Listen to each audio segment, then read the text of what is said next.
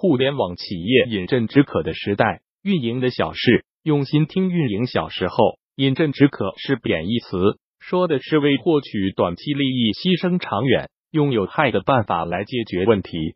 我曾经以为这种发展方式不可持续长久，所以是工作和生活中要尽量避免的。但如今内外部环境不断变化，而且越变越快，饮鸩止渴的人不但没死，反而成了英雄。为什么呢？产业周期变短，长期规划的价值和准确性降低。以前写过一篇文章，铁打的运营商流水的互联网，谈到麻省理工学院的一项研究表明，每个产业或者实体都有自身发展变化的周期速度，曲线越陡峭，速度越快，说明成长的越快，而相应的，其峰值所维持的时间就越短。互联网本来就比运营商的生意周期短。发展快，而资本的驱动更加强化了这种状态。比如移动出行，打车软件让改变了人们的出行方式。随后的补贴大战打得如火如荼，最终随着两家公司的合并，投资人、出租司机、乘客，似乎所有参与者都成了这个游戏的赢家，皆大欢喜。接下来，共享单车似乎在重复打车软件的故事，同样是激烈的头部战争。结果却是两家都不得善终，而这两家之外的共享单车还有活口。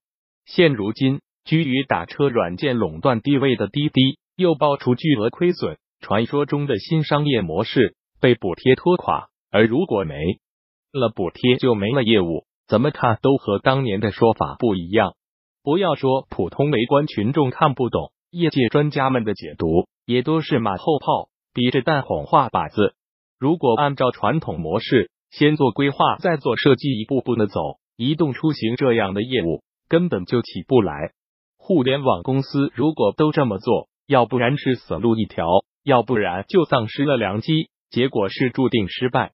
产业的迅速发展和快速变化，快到你的洞察规划还没做完，这个产业已经走完了从生到死的闭环，从籍籍无名到志得意满，再到被抛弃。以前是以年为单位计时，如今也就是短短数月。这样的产业还有必要做规划吗？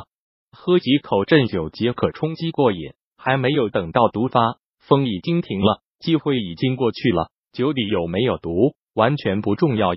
企业在试错中前行，互联网企业的成长是在试错中不断前行，行进的路线不是规划出来的，而是一步步试出来的。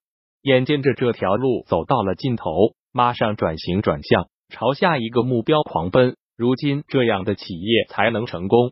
前两天有传闻说某二手车电商企业倒闭，结果该公司出来辟谣说不是倒闭，公司还在，业务还做，只是因为要实施战略升级，才要进行人员调整。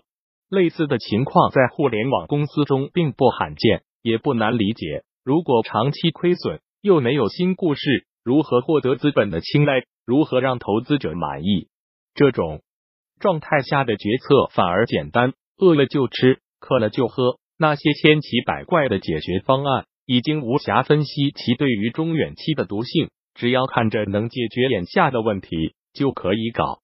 鸩酒的毒性并非立竿见影，但不喝就肯定会渴死。对于决策者来说，重要的是让大家看到自己还活着。认为还有机会继续成长，反正老子也没指望能长命百岁，喝几口不知道什么味道的酒算个啥？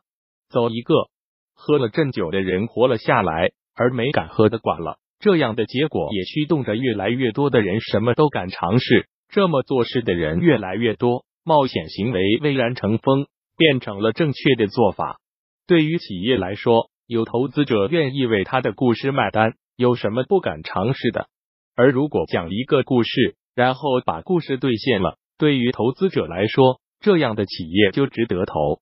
所以，在这个游戏中，是否有中长期规划，未来能活多久，并不是最重要的。那些有健康的现金流的企业倒是稳定，但是他们市盈率低、估值低，炒不起来，投资收益低，资本不愿意涉足啊。没人栽树让后人乘凉，取而代之的是。管杀不管埋都已经九千一百零二年了，追求基业长青的企业越来越少，尤其是蓬勃发展的互联网企业，表现在人才战略上就是喜新厌旧，不断招募年轻优秀的人才，无情的淘汰那些失去战斗力和创造力的老员工。员工的心态呢？他们认同自己就是个打工者，即便再怎么搞团建、年会，也对企业缺乏归属感。大多数人工作都是为了积累和成长，等待更好的机会出现后更上一层楼。这种思维和行为模式更加理性、成熟，但也会让员工更注重眼前的利益。普通员工如此，那么那些高管们是不是考虑的长远些呢？恰恰相反，很多企业都采用轮岗制，有的是为培养干部，有的是为了防治腐败。无论出于哪种考虑。其结果是一个领导在一个位置上干不了几年，就必须换位置。这种管理模式下，管理者必然更关注短期效益，愿意做立竿见影的事情。而这些事情对未来几年产生的负面影响，一般不会在他的考虑范围之内。事实上，当大家都习惯适应这种轮岗制的时候，也就形成了一整套固定的模式。所谓一朝天子一朝臣。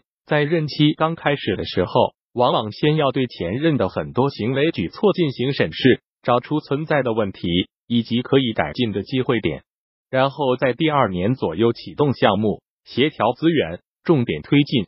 到了第三年左右，就开始对项目进行收尾、总结和包装，至少可以呈现出阶段性成果。坐等任期结束，再去新的岗位上开始这一循环。项目周期和任期一致。就未必和产业的发展节奏匹配。